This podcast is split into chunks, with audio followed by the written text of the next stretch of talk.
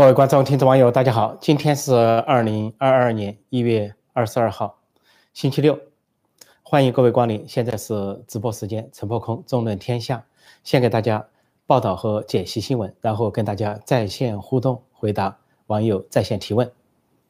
北京冬奥会临近了，现在各种奇葩现象并出。首先说一下这个春节热词的创造者、发明者董宏，河南省。单纯的是传遍了神州大地，传遍了中国，所以人们都创创造了很多词句啊，恶意上访、恶意欠薪啊、恶意吃饭、恶意睡觉啊，还有恶意躺平、恶意的啊生产或者说恶意的减产等等。总之，这一届民不好使，这一届政府呢都是善意的，这一届人民呢都是恶意的，而政府的都是善意的拘留、善意的殴打、善意的这个隔离、善意的。啊，善意的清零，善意的封城，一切都是善意的，而民众呢，一切都是恶意的。现在这个事激起了轩然大波，人民日报假装也跟进了，也批评这个县长。人民日报说，呃，说是这个返乡探亲是人之常情，何来恶意之可有？呃，何来恶意之言？又说是，呃，这个这这这种说法，说是先隔离后拘留，这种说法既无法治观念，也没有什么人情的温度。但说归说，党媒假惺惺的说，是假装怕这个民怨沸腾，顺从一下民意，表示啊不是中央政府的意思。但是呢，返乡被拘留的人仍然没有被释放。从上海回到河南，呃，单程呃要回去过年的人被拘留了，被隔离了，并没有被释放。另外就是创造了这个恶意返乡这个发明者，这个创造者，单城县的这个单县的这个单城县的县长啊。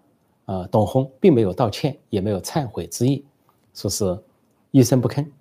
结果人们发现，人们一搜索，发现这个人还不简单，说是这个人恐怕很有来头。因为董宏呢说，现在中共官员呢，在习近平主政下要黑箱，进一步的黑箱作业，进一步的幕后操作，觉得以前的黑箱搞得还不够，要进一步升华。呃，按照王沪宁的极权主义美学，要简化，简化到什么程度呢？各级官员现在简历都很简单。说有人就到百度百科去查这个董宏的简历，短短的几句话啊，什么一九七六年出生啊，十九岁呃那个一九九五年参加工作啊，说在职研究生学历，然后就说是河南省周口啊郸城县县长，就这么简单。但是如此简单的简历，仍然让我们的网民呢，呃人民的群众是人民群众的眼睛是雪亮的，看出了名堂，看出了端倪。这个名堂就是。一九七六年出生，一九九五年工作，也就是说高中一毕业就工作了。这个人就是高中毕业最多，没上大学，没考上大学，但是现在居然有个在职研究生。所以在职研究生大家都知道是什么意思，很假，非常假。中共惯常的在职研究生啊，那就比小学生还普遍，随便一个砖头都能打一个，只要当个官就是在职研究生。因为你去党校进修，那叫在职研究生，或者你去花个钱搞个假学历，叫在职研究生。这个从上到政治局常委韩正，下到这些县长都可以搞个在职研究生，而且前几年人们就发现，呃，在中国那边呢，不仅是什么村长、乡长，甚至乡镇企业家掏出一个名片，上面都写着博士、硕士、在职研究生等等，使中国的学学术含量，这个学位含量一下子贬值不值钱，含金量大跌，恐怕现在中国的学历啊，不能叫含金量，叫含沙量。所以这个含沙量，这个董宏。高中毕业就工作，居然是在职研究生，就有两个。第一个是假学历，第二是高中生，文化层次很低。这个文化层次很低的人，居然创造了这个今年春节的热词、大热门，走红网络的大热门——恶意返乡，热门的不得了。所以有的书法家就提，反复练习恶意返乡，从左练到右，从右练到左，然后说这叫恶意书法或者恶意的书写。总之是恶意了。现在任何人要做任何事情都是恶意的了。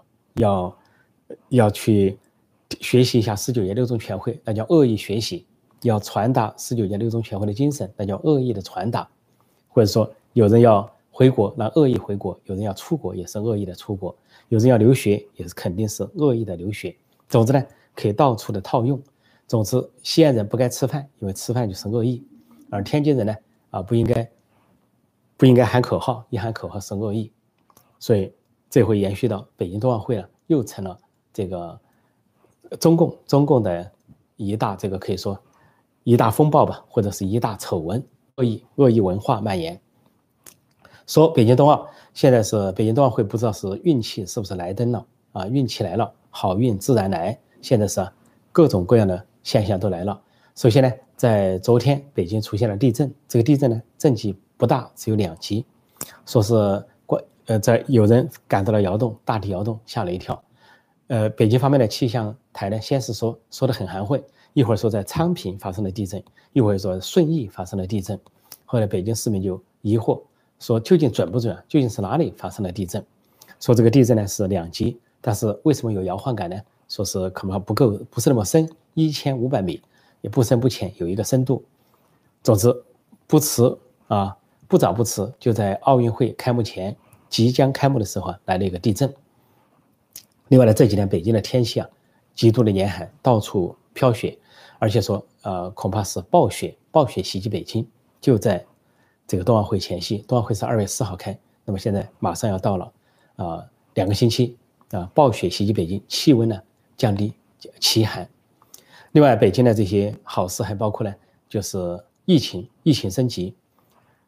这次疫情呢，在北京发现了德尔塔，啊，北京有个疾控中心的啊副主任在记者会上显得是忧心忡忡，说是在丰台、在朝阳、在五个区啊都发现了这个病毒和。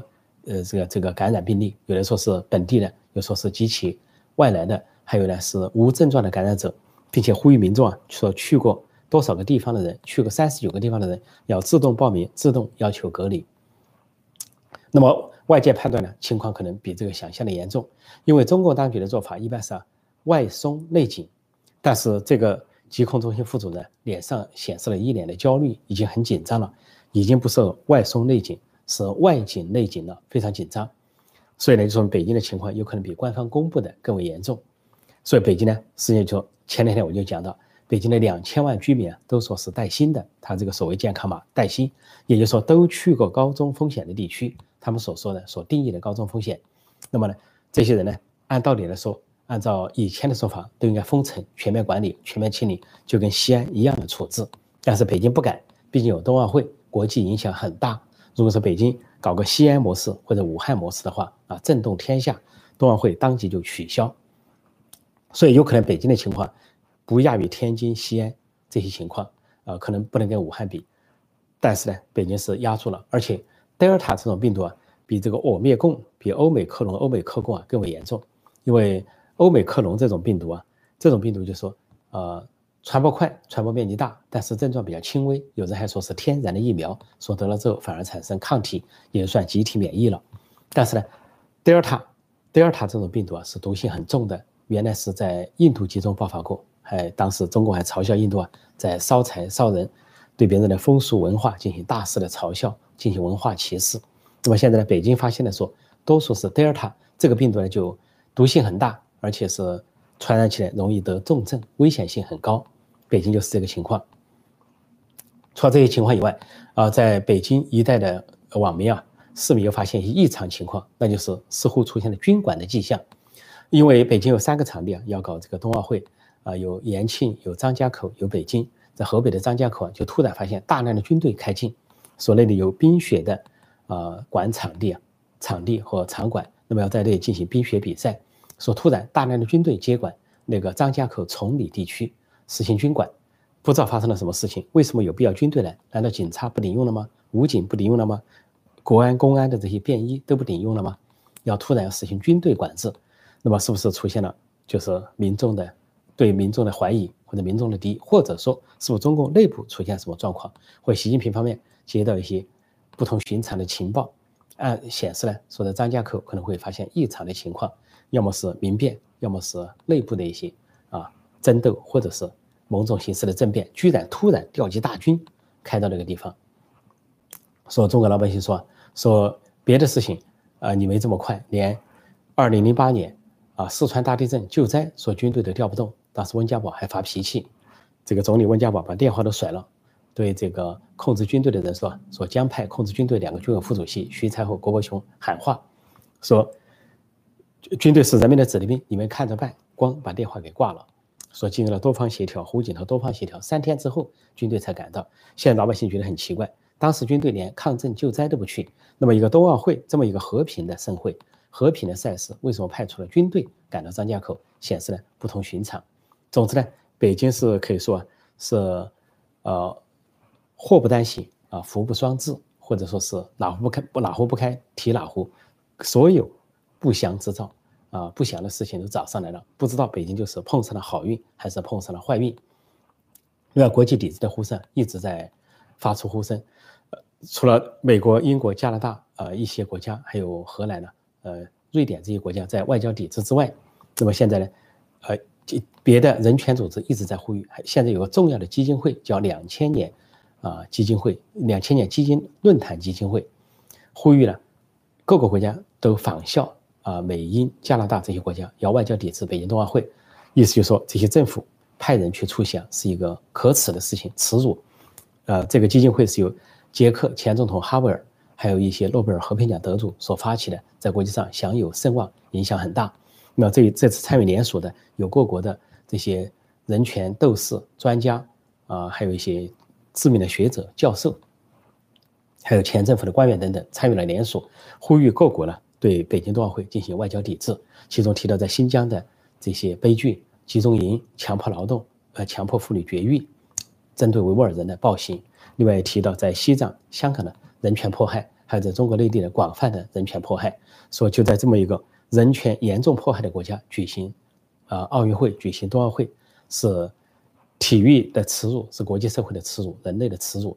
而且这个基金会还呼吁啊，说以后。不管是国际奥委会，还是国际网球协会，还是说体育协会，不应该把赛事再放在中国，放在北京，因为这是对体育事业的亵渎，对人类的亵渎，对人道的亵渎。所以，北京冬奥会还没有啊开完，各种事情都来了，国内的、国际的，当然还有中美航班的熔断。这个非常奇怪的是，中国老百姓可能只看到了中国方面说对美国切断航班不满，说美国取消了。呃，中国涉及中国四家航空公司，四十四个航班飞往美国的航班，然后中国外交部说美国的做法不合理，希望不要干涉干涉国际民航的正常运作。中国老百姓还不明白，还以为美国又做了啊这个所谓干涉内政啊对不起中国的什么事情。其实中国呢是人是隐瞒了一半，让中国老百姓不知情。隐瞒的这一半就是中共先搞这个事情，中国呢以疫情为由。首先呢，封锁了四家美国航空公司，四十四个航取消四十四个航班，说是不要进入中国。美国的航空公司包括这个啊泛美啊、达美啊、啊美航啊这些受到影响。美国作为一个对等的反制措施，就对中国这些公司采取了行动，什么南南方航空、东方航空、厦门航空，什么中国国际航空采取行动，也是取消了四十四个航班。而且美国在做这个行动的时候说，中方根本没有协商，就单方面行动。所以作为对等，美国采取了行动。如果中方取消相应的限制措施，美国也会考虑松动相应的措施。但是中共很奇怪的是，你说如果是美方采取了这个行动，你抱怨一下可以。问题是你采取了行动，别人反制你，对等的行动，他就开始抱怨。你就不应该抱怨，你觉得是一个愿打一个愿挨。我如果这样做，别人就肯定那么做。我限制美国的航空公司和航班，别人就限制中国的航空公司和中国航班，这不是天下公理吗？他居然还要去抱怨一下，还显得好像，呃，愤愤不平的样子。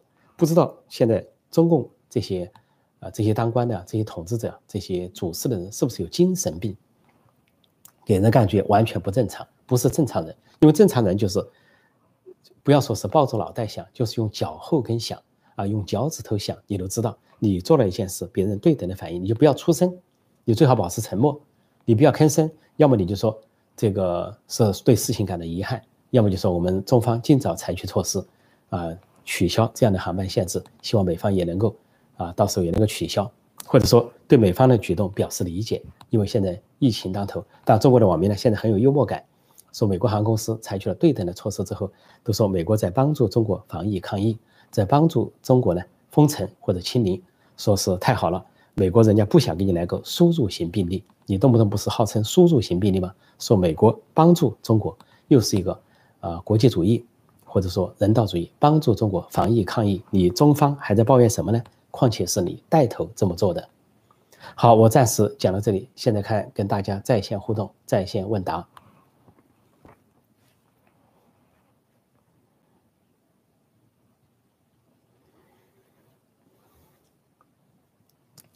呃，这位台湾的朋友陈花玉先生来的早啊啊，大家好，呃，这个台湾朋友好。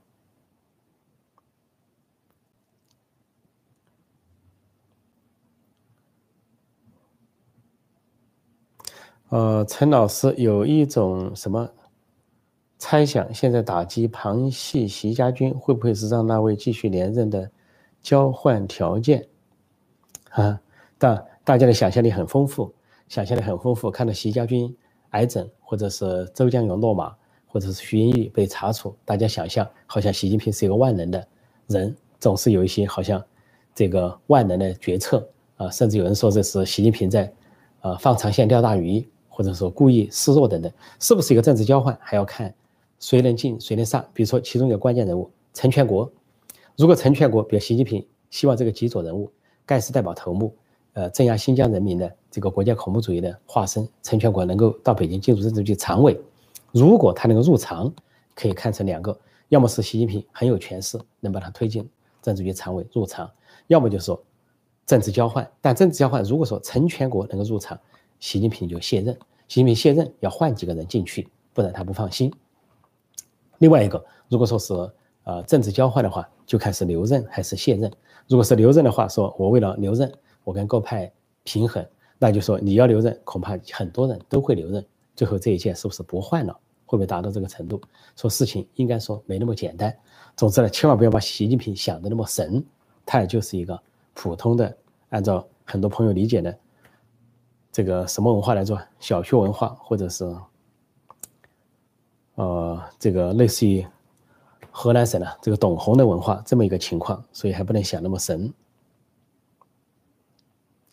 这什么恶意的流鼻涕哦，恶意反共，对对对，这个现在这个只要恶意一出来，大家都可以造句了，造句了。疫情期间恐怕人也不能够啊，这个谈情说爱，呃，论婚论嫁。如果否则的话，那就是恶意的谈恋爱、恶意的相爱、恶意的结婚等等都可能出现。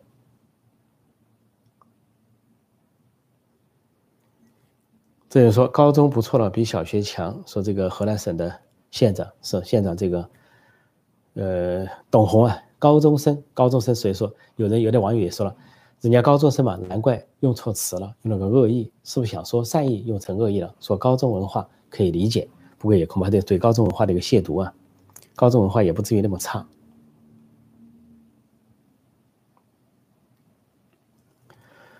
呃，这说呃恶意的，我恶意的看油管，对这个造句是可以无限下去的。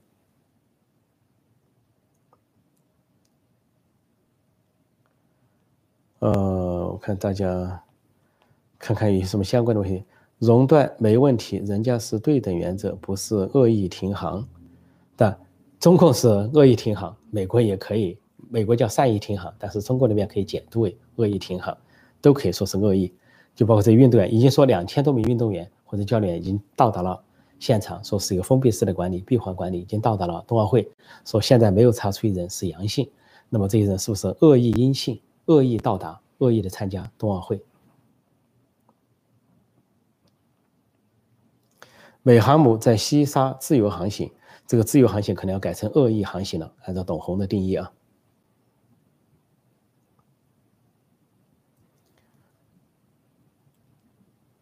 哦，这里有人说你好，怎么提高写作能力？感觉你文采很好，谈不上啊，这不敢当。大家文采都不错。这个我要说是有一点文采或者有点写作能力啊，就跟小时候相关。因为小时候呢，这个毛泽东时代，我们这个读书，呃。才读差不多勉强读个一年级，就宣称不读书了，宣称要这个学学工学农又学军。说那个时候唯一的爱好就是看小说，一天到晚看小说，从看《三国演义》到看各种各样的能够找到的中外名著。看说看书多了，自然就能说就能写。说要想写好说好，多看小说，尤其是世界名著。嗯。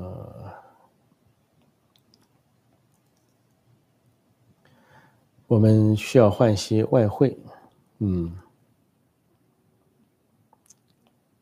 说工农兵大学生有什么文化，在大概在四人帮倒台啊，改革开放刚开始的时候，中国有个教育部长，自己定了一个义，说是工农兵学院，他大概的定义就说，是是高中的课本，啊，初中的水平，小学的文化。然后是大学的学历，他就给这个工农兵学院。定义，所以一一口气就否定了工农兵学院的学历，等于说不承认。不承认是大学学历。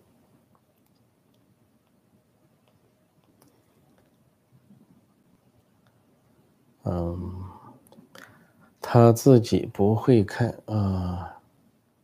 胡锡进真的是假装退休，胡锡进真的假装退休，假装的太厉害了。这回呢，而且是恶意的退休。他这回关于河南的瞒报前后不一啊。原先去年出了大水，人家说谎报、瞒报、漏报，他专门写微博，他是环球时报总编。说这个不可能啊，这个河南省政府不可能说在我们现在的国家条件下，这个体制下不可能瞒报。这回你看国务院的报告出来了，说瞒报了，说瞒报了一百三十九人，而郑州就瞒报了一百多人。就在李克强在那里视察的时候，郑州这个徐立毅等人还敢瞒报，说新增死亡十二人，连李克强说不告诉李克强，所以这是瞒报、谎报、漏报的典型。而且就算国务院这份报告都没有全面披露死亡人数，从宏观意义上来说。就算国务院这份报告都还在瞒报、漏报，呃，少报，所以这个胡锡进又出来打圆场了，啊，说是河南省瞒报情况很严重，什么性质又怎么恶劣等等，大概这个意思。前后啊说两套话，但他也可以说我当时是在在任，是厅级干部，环球时报主编，现在我不是了，啊，我现在可以说几句真话了或者敲边鼓的话了，说这个人果然是叫做什么雕盘侠吧，大家说的雕盘侠。啊，谢谢这位朋友叫天照啊，天照这位朋友，谢谢天照朋友的赞助，感谢你光临。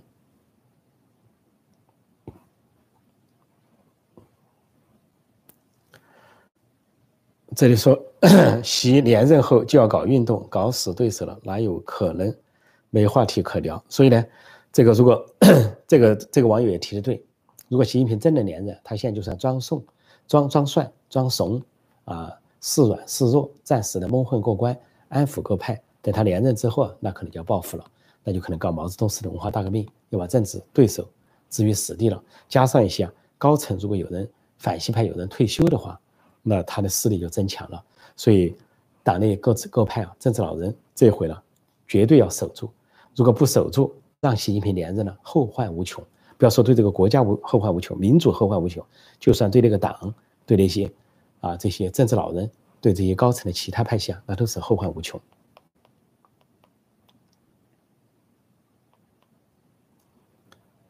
嗯，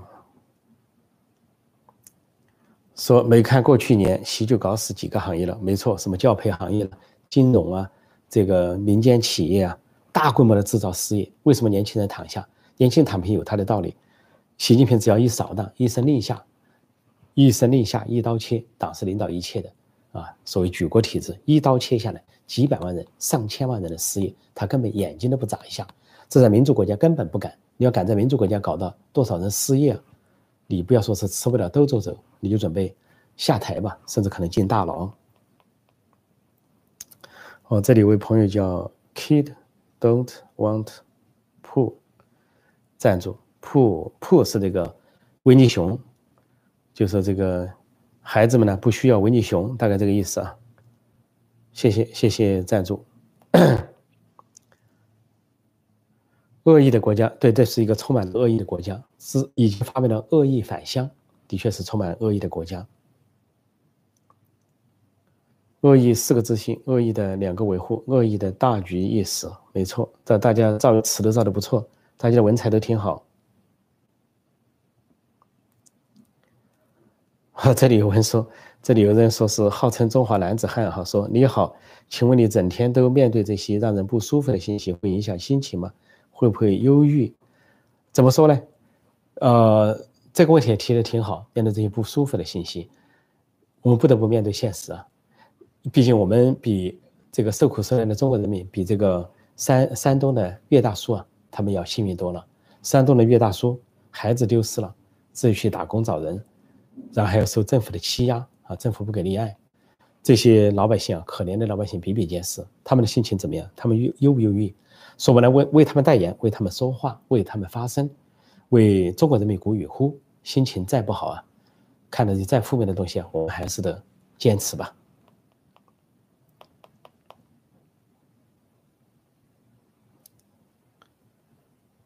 有了毛泽东，谁还想让秦二世上去啊？没错，其实呢，这个人家说，呃，富不过三代，穷不过三代，这些说法有时候有点道理，有点循环。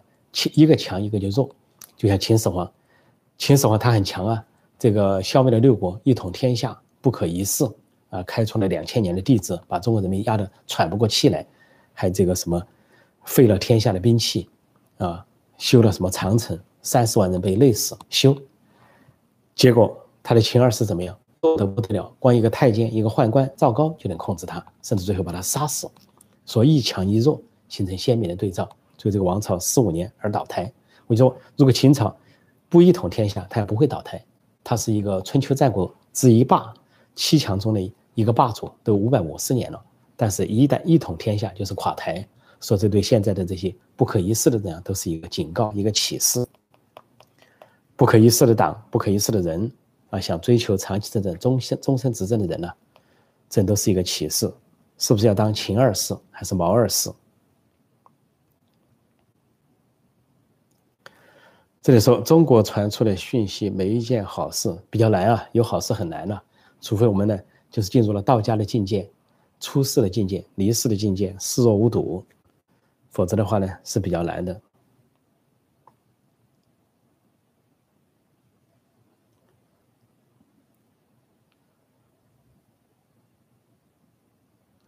嗯，这有人说，习以前那么憨厚，上台之后怎么那么凶狠？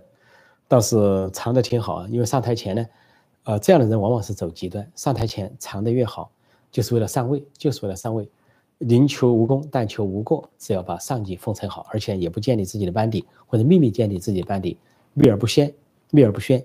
最后呢，上台之后就露出真面目。其实呢，中国历史上早就有这样的人。我跟大家多次讲过，王莽就是这么一个人。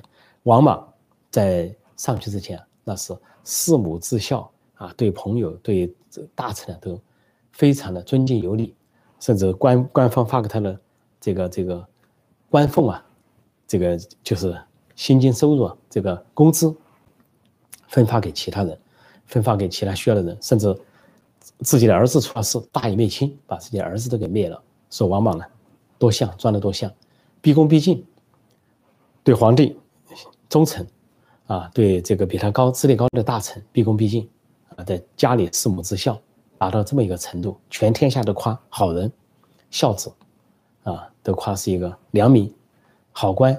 结果上去之后呢，篡位，当皇帝，建立新朝，开创了一个王莽新时代中国特色社会主义新朝。今天也有人讲新时代、新朝，一个新字啊就不得了，一个新字其实就是旧字，因为王莽那就复想复辟啊。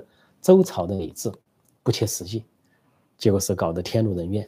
今天某些人呢，不是复辟周朝的礼制，想复辟啊毛朝的礼制、文革的礼制。所以王莽一个，说大家把王莽研究通了，就能够读懂习近平。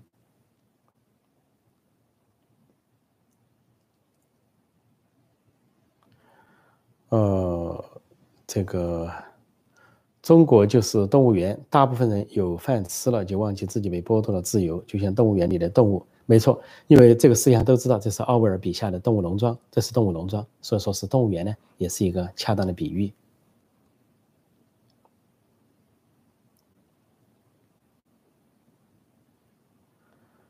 呃，这里有人说陈老师是冥运中难得的性情中人，再一个谢谢谢谢。但我们这里性情中人不少啊，我们这里在座的。忠实的啊网友粉丝都不少啊，感谢大家，我们这个继续努力。这里说楼下全是警察和白痴防疫的，这个 现在现在中国这些搞防疫的这些警察也好，所谓志愿者也好，所谓志愿者很多是地痞流氓冲进来的无业游民，这些人就跟吃了药似的，一说是封城，一说是清理，他们比谁都积极，这帮狗腿子啊！对老百姓凶的要命啊！见人就打，见人就吼。这个人家这个女性没有这个卫生巾，血流成河，他也不管。所以这个很奇怪，这个国家非常的奇葩，非常的奇怪。像这个董洪一个县长，居然穷凶极恶，说是返乡，哎，不管你怎么样返乡，先隔离再拘留，然后说是恶意返乡，说这个在共产党统治下，在目前这个时代，这些人吃了药，某种药，好像是说的说的轻一点是吃了某种毒药，说的重点吃了某种炸药，一出就炸，说凶凶神恶煞。已经完全跟时代脱节了，跟二十一世纪脱节了。对了，今天这个国际货币基金组织罕见的发生，本来是一个国际货货币基金组织，是一个经济机构、金融机构，罕见发生对中共的清零政策提出严厉的批评，说如果在大瘟疫之初啊，用一些措施来防堵这个瘟疫的蔓延，也还可以理解。比如说那个时候没有经验呢，或者说是传播比较凶猛啊。说现在都经历了两年，还用这样的一种方式。什么极端的封城、极端的清零的方式来防堵病毒，而病毒根本是防不可防，尤其是这个我灭共、欧美克共这个病毒，你根本防不胜防。它是通过空气也好，是通过人人与人之间的传播也好，防不胜防，根本就用用你这个什么极端封城啊、极端清零，甚至关闭医院、关闭一切啊、关闭超市这个手段，根本不可不可能的做到，造出来是更多的人道灾难。没有人死于病毒。人死于其他各种各样的原因，饿死的啊，就医不能的，死了的，生孩子啊，胎死腹中的等等。恶意举办北京冬奥，恶意嫖娼，恶意隐瞒，恶意辟谣，恶意引流啊！对这个，我们的朋友啊，这个造的句都非常不错，造的句非常不错啊。现在这个中华人民共和国是不是要取名叫？中华人民恶意共和国，因为人民都是恶意的，人民后面要跟一个恶意。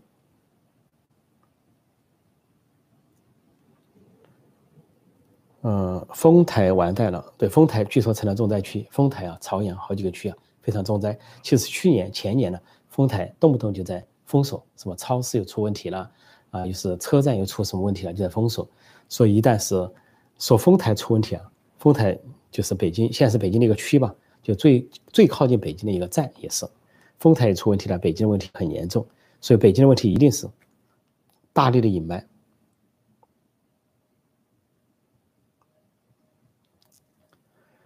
这里说大大在陕西话中是爹的意思，包子刚上台就搞自己叫大大，这都是狂妄自大、权力傲慢的表现。一一上台就号称习大大，呃，不是自己号称的，是怂恿暗示。怂恿一些人去号称说这两年为什么消失呢？就说明这个称呼来自于习近平，去暗示他这些习家军啊，这些拥趸、这些跑腿的，去在私底下给他散布，把他叫习大大，又把这个他的老婆啊彭丽媛叫什么彭妈妈，说彭妈妈在陕西话里面也是妈妈的意思，一个爹一个娘，但是彭妈妈你要在别的方言中就非常难听了，比如说在西南地区四川云贵云贵川，你要去讲什么彭妈妈，那是非常。不好听的一个意思，我都不好意思给大家解释。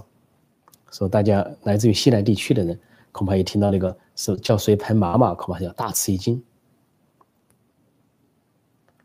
所以这些人用自己的地方话来强加于人，那是非常可笑的。恐怕只有这个叫做栗战书表示理解，说栗战书人家坚持到底讲地方话，一见到这两口子就西大大、西妈妈，你们好，请上座。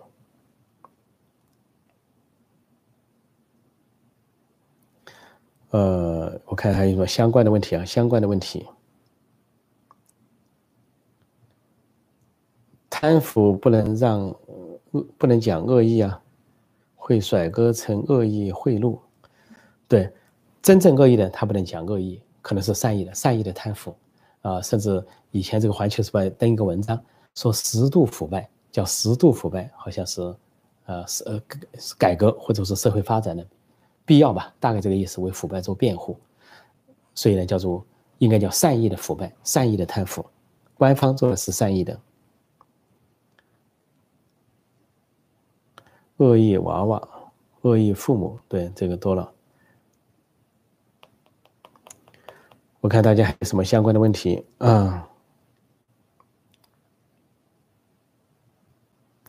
这里说“大大”在北方是伯伯的意思，河北、北京很多说“大大”的，对，但他肯定是用了陕西的，陕西又讲大的是爹，是父亲的意思。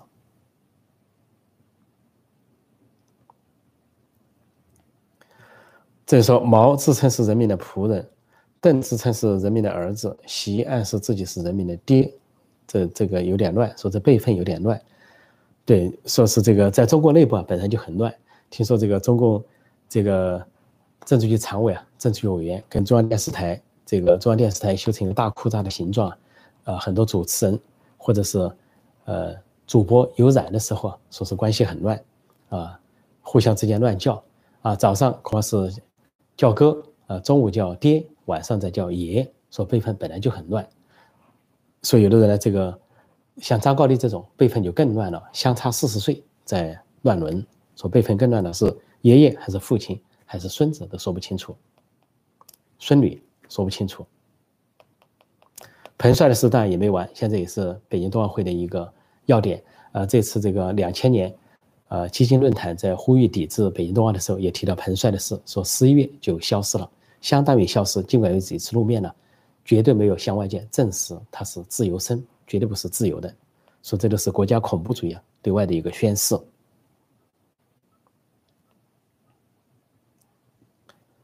呃，这就说好不容易坐了龙椅，不好好用用权力，想干嘛就干嘛。不就白爬这么久了吗？说这是中国人的就是水平低啊，说中国当官的水平低啊，中国这些当官的人爬上宝座就不想下来，当了皇帝就不想下来，这都是几千年中国为什么摆不脱专制，就是这些所谓的领导人或者是所谓的啊人民的父母官太自私，以一己之私获一国之利，上去了就不下来，赖着不走，都叫做按老百姓的说法都叫老赖。这里面说体制不改革，换谁当总书记都一个样，没错，这个话呢有道理，但是也要有一点折扣，就说体制不改，换谁都一样，的确是这样。如果体制不改的话，但是呢，如果换一个人做呢，这个党内有可能推动一些政治改革，那么政治改革就可能改动一些体制，就像完成啊上世纪八十年代胡耀邦、赵紫阳所未能完成的政治改革事业。如果共产党里面还有人有分歧，有人有不同的想法的话，这种可能性尽管不大。但是也是存在的，不改体制，呃，换人没用。但是呢，换了人，也许对体体制有所触动。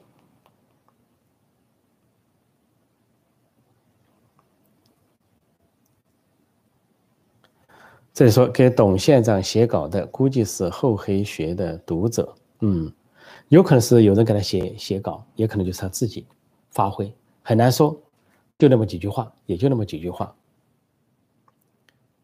那几句话就是，说是，啊，不管你有没有核酸检测，不管你有没有疫苗，只要你从高，呃中高风险地区回家回乡过春节，那就是恶意返乡，一律的先隔离，再拘留，杀气腾腾，气势汹汹，吓到了很多人，吓得人不敢还乡了。但是呢，这句话这个金词啊，封闭了神州大地。这里说。中国不解中中中国不解体，中共不解体吧？世界不安宁，中国民众更是暗无天日。嗯，是，这是一副对联啊，春节对联。像春节对联横批都有了，叫恶意返乡。说两边的对联就大家凑啊，大家该怎么写怎么写，想怎么写怎么写。但是横批现在已经固定了，一副横批可以挂在人民大会堂。恶意返乡啊，左联是什么？右联是什么？随便拼。比如左联是什么？四个自信啊。两个维护，右联是，啊，四个意思，两个确立，横批恶意返乡。说对联是现成的。栗战书人大是有史以来最不行的人大，嗯，有可能，有可能，有可能还是最黑暗的人大。老是想搞搞政，老是想这个篡夺国务院的权力，未能成功，未能成功。李克强最近在取胜。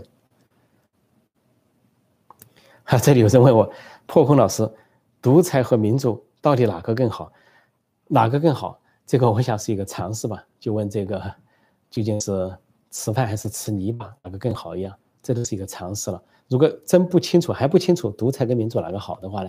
首先问你一下自己的感受，先自己能投票，能当国家的主人好，还是不能投票，不能当国家的主人好，这是一个。其二呢，你自己是受到冤屈，能够是得到法院公正的判决，能够是告诉有门，还说自己受了冤屈，哭告无门，叫天天不应，叫地地不灵，这就是民主跟独裁的区别。还有呢，如果说你这个呃把每个具体的事情拿来比较，大瘟疫来了啊，这个大饥荒来了。实际上，民主国家没有什么大饥荒啊，或者说困难时期来了，这个老百姓受了什么待遇？像岳大叔这样的例子，你就放到在民主国家会怎么样，在专制国家会怎么样？你只要去做一些推演，你自己就知道啊，民主和独裁哪一个好，哪一个不好。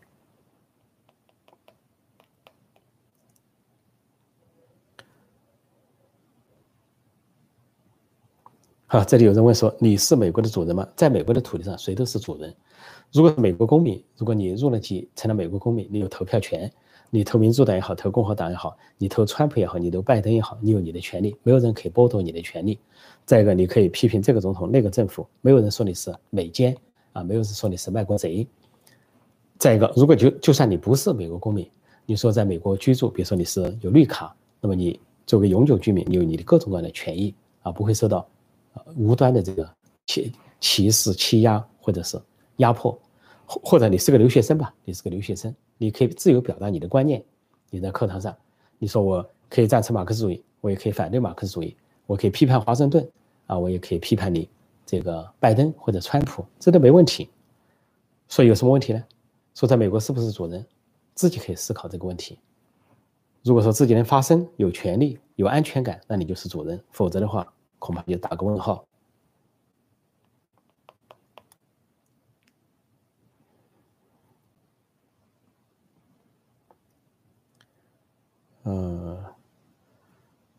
台湾民主程度第十一名，日本二十二，韩国二十三，美国二十五，有可能这个没没问题啊。国际上有各种各样的评论，各种各样的评价，民民意机构、民调机构有各种各样的评价。越是民主国家，对自己政府的批评的越多；越是专制国家，就不敢批评，或者还洗脑之后还迷迷糊糊的赞扬。说最近说美国有一个艾德曼民调机构啊，调查各国，说中国哇，民意政府的民意指数最高，达到百分之九十一。说美国呢，政府的民意支持度只有百分之三十九，因为美国是个民主国家，谁都批评政府，对政府都是百般的挑剔，只有你一点不是，我就要说你这个政府不好。在中国那边呢，是一个专制政府，洗脑，长期洗脑，你不能够妄议中央，你不能够寻衅滋事，啊，你不能够这个两面人，所以说话已经都养成一个定势了。如果你去北朝鲜更厉害，北朝鲜不是百分之九十一，调查对政府的支持度、信任度百分之百肯定的。如果有百分之零点零一的差错，金正一定要把那个人找出来，毙了了事。在毛泽东时代，就是有一次开这个人大会啊，说出现了一个反对票，这个下令作为反革命案来追。江青亲自部署，康生到处抓人，说终于把那个人给找着了。说找了半天，找来找去啊，终于找到那个投反对票的人是谁了，当成反革命处置。说这是一个文革中啊一个著名的一个案子。时间差不多，这里说民主真的适合中国吗？当然，民主适合西方，也适合东方，适合东德，也适合西德，适合台湾的华人，也适合中国那边的华人，所以说不存问题，不要对这个有所怀疑。就跟你问专制真的适合中国吗？你可以问这个问题，不知不需要去问民主适不适合，民主适合于香港、台湾，也适合于中国内地。呃，很多媒体都没有说习近平会连任，说明还有变数。本来就有变数，我说的变数是最多的，我说他这个有变数频率是最高的。但是有的媒体，有的人还说是连任已经笃定了、肯定了。所以看看吧，我们现在还不能够下结论哈。我们保守的说五五波吧，百分之五十五十，说的保守一点，免得到时候小粉红、老粉又扑上来一阵乱咬。扯筋。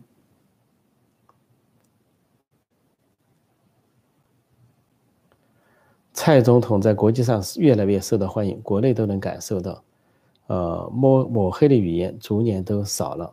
嗯，没错，民主国家你做得好，你自然受到肯定；你要做的不好，这个言论自由、新闻自由也不会放过你。说民主国家这个好和不好是明确感受到的。像拜登上任以来。说最近几年几届的总统，他的民意支持度下降的最快。别的是两年内下降多少，他一年内就下降了百分之三十多了。说这都是民意如水啊，水可载舟，亦可覆舟。所以你要做的不好，像拜登做的不好，你内政外交有问题，那民意支持度自然下降。你要是做得好，你自然就上升，就这么简单。而且一切都是公开的。好，差不多，再问，再回答个把问题哈，再回答个把问题。呃，我看还有哪些高见？好，这里有人问说，陈老师当主席该怎么做？呃，这些问的问的很好，当然让我也很为难。这叫我当主席，这个或许不敢当，还需要全国人民投票。但是问说怎么做？怎么做要集思广益啊？要这个。举贤用能，要五湖四海，要受到监督和制衡，要有国会，你要有司法独立，有报纸，有批评，你要含笑的对待，啊，有不同的声音，你要仔细的倾听，啊，这个有这个司法独立的裁决，大家都要遵守，从这个总统或者主席到平民，大家都平等的，没有什么价值好摆，所以怎么做？首先呢，做一个正常的人，以平常心去做，先做好人，然后再做好事，或者说再做好官。做好所谓的主席或者总统。好，时间关系，我就暂时讲到这里。谢谢大家光临，谢谢大家收看收听，祝各位啊周末愉快，再见。